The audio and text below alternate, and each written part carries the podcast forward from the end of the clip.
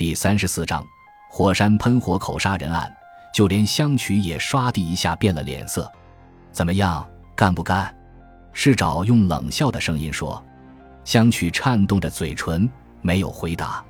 我总得想点办法吧，我想。可是我无法行动。事到如今，是找的气魄是压倒一切的。香曲好容易恢复了平静，毅然回答，声音响彻四方：“好，干吧！”我大吃一惊，我想，香曲何必打肿脸充胖子呢？还是干脆认输吧。不过，谁先走过去呢？问题在于要决定这一点。反正是决斗嘛，要是先过去的人掉下去了，后面的人也就没有必要过去了。嗯，是这样。市长用平静的声音回答。不过，既然事情是我提出来的，这个决定就听听你吧，是吗？那么，既然是你提出来的，就让你先过去吧。即使在这样的场合，香曲也没有失去冷静。为了保护自己，尽量推诿拖延、耍尽无耻的手段，我惊愕的连话都说不出来了。好吧，市长坚决地说，立刻准备从雪岩的边缘上走下喷火壁去。啊！最坏的事态将要发生了，市长有信心渡到那样的地方去吗？要渡到那样的地方去，恐怕是非人力所能及的。究竟谁先渡过去，那是由命运来决定的。只要决定了这一点，也就决定了决斗的胜负。然而，为什么他偏要说事情是他提出的，就甘愿倒霉呢？这点几乎只能被看作一种自杀的行为。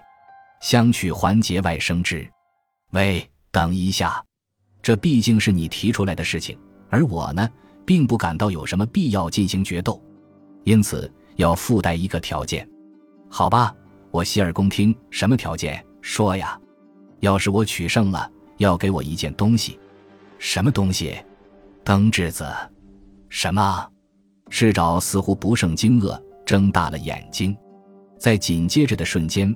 他显然气得满脸通红，可是默然忍耐了一会儿之后，他说：“这样的事你不用对我来说。登志子有他自己的自由意志，要是他愿意，你直接向他求婚好了。”“嗯，我已经向他求婚了。”“啊，神，什么？这有什么可大惊小怪的？我是刚才向他求婚的，因此他还没有向你说过吧？哦，结果呢？”你是问登志子的答复吗？因此我才把这个作为条件提出来。他说一切听从哥哥安排。我胡乱猜想，你大概为美代子的事情而迁怒于我，所以就不允许登智子接受我的求婚吧？是找的脸变得煞白，我也清醒的感到自己的脸上是火辣辣的。好一个无耻之徒，好一个不要脸的家伙，是吗？那好，我同意以此为条件，我不干涉。不过，接受不接受你的求婚，那取决于登智子的自由意志。好，谢谢。难道相娶已经得到了登智子的同意？我望着他那充满信心的脸，心里顿时感到不安，偷偷的看了登智子一眼，只见他脸上才流过泪，正凝视着他的哥哥。市长利索的开始往下走了。从我们所在的那个地方往下，几乎已经没有雪了。由于气温较高，雪正在不断的融化。他循着喷火四壁的陡急的斜面，呈锯齿形的向下走去。暗黑色的熔岩噼里啪啦的从他的脚下塌落，不断的滚落下去。片刻之间，他的人形变小了。他已经下到了屏风的地方，在歇了一口气之后，终于开始从屏风的脊背上起步了。烟雾弥漫，转瞬隐没了他的身影。而在烟雾消失之后，可以看到他已经在屏风上度过了一半。他摊开双手，小心翼翼地保持着身体的平衡，慢慢的、慢慢的走去。脚下熔岩在哗啦哗啦的塌落，我浑身毛骨悚然，把眼睛也蒙上了。只要脚下稍有磕绊，只要身上稍许招风，只要内心稍微动摇，他都会失去平衡。一筋斗摔入数十米下岩浆沸腾的深地，身体就此化为灰烬。我只感到眼前天旋地转，最好有什么东西让我依靠一下。啊！市沼终于渡完了屏风的脊背，到达了尖塔的下方。他攀登上了从屏风向上矗立约高两米的尖塔的顶端，哗啦啦，熔岩又发出一阵可怕的响声。他落下去，而他也终于在塔上站了起来。那里，充其量只容许他双脚并拢站着，连转身都似乎不行。市沼非常缓慢地把身子转了过来，面朝着我们这边。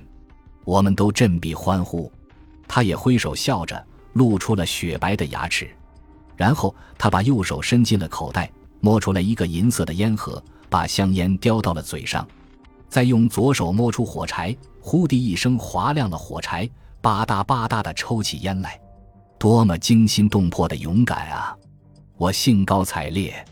我看了一眼灯智子，他也欢喜，兴奋得满脸通红，颤动着嘴唇，下意识地挥着手。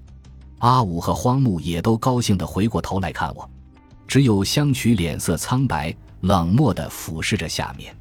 我意识到必须监视他的举动。他只要稍许抬起腿，从脚下飞下一块石头去，打在石爪的头上，石爪就会被击落到喷火口的底层。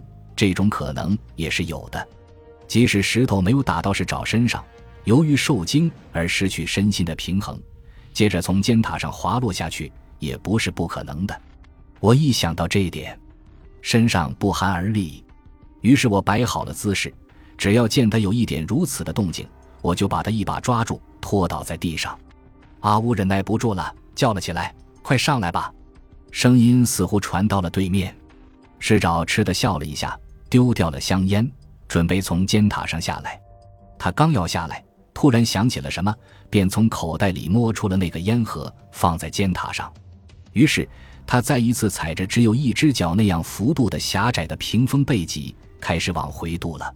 风啊，你不要吹动；烟雾啊，你不要弥漫。我在心里这样叫着。也许是我的祈祷应验了，在我感到长长的几分钟之后，师长终于渡过了屏风，回到了喷火壁上。唉，我长叹一声，如释重负，一屁股坐了下来。气。形势终于逆转了，既然是找已经平安归来，相曲的处境就更为艰险了。是找已经可以站在万无一失的位置上来观望相曲的殊死决斗了。不得不说，池后牵者的悲剧意味反而更重。但是，这本来是他自己选择的顺序嘛。事到如今，看你相曲还能找到什么借口？不知不觉间，我这么想着。以一种幸灾乐祸的心情望着相曲的表情，至少他在表面上还是镇静的，脸色有些发青，嘴角上浮现出冷峻的微笑。是找上来后，毕竟因为上气不接下气，苍白的脸上冷汗大粒大粒的直冒，表情显得寒气逼人。嘿，我总算平安回来了。我在那里放了一个烟盒，你要是能把它取回来，就算你了不起。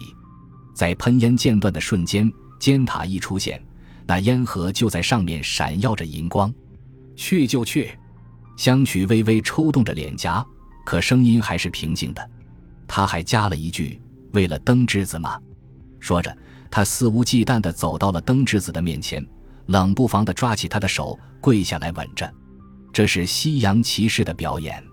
灯之子怒不可遏，脸涨得通红，把手抽了回来。我勃然大怒，真想在他背后狠狠地揍他两下。尽管在灯之子那里碰子一鼻子灰，毕竟也肆意地吻到了他的手。于是香曲转过来看着我们，洋洋得意地嗤笑着，打算下到斜坡上去。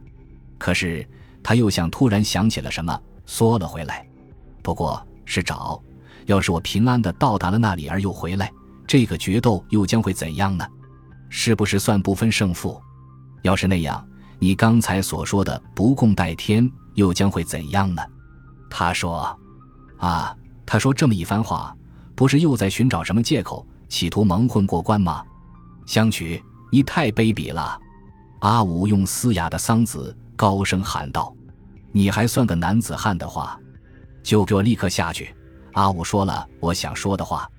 黄母深深的点了点头，表示同感。对此，香曲说：“嘿嘿。”别那么激动嘛，条件都还没讲清楚，我有什么卑鄙的？要是我不能渡到屏风的尽头，中途坠落下去，那倒事情很简单，你们也巴不得这样吧？可是未必会像你们所期待的那样。我珍惜我的生命，特别是还有给我的那笔悬赏灯质子，是死呢还是活着得到灯质子，现在正在紧要关头。我不会随便往火里跳的，哈哈哈！啊，他究竟胡说了些什么？呵，这次荒木开口了：“相许，你到底是不是想逃避决斗？你究竟想说些什么呢？你不是已经听我说过了吗？我究竟打算做什么呢？”相许讥讽地重复着荒木的话，但他的眼睛却横视着市沼，市沼也不示弱，瞪大眼珠还视着他。感谢您的收听，喜欢别忘了订阅加关注，主页有更多精彩内容。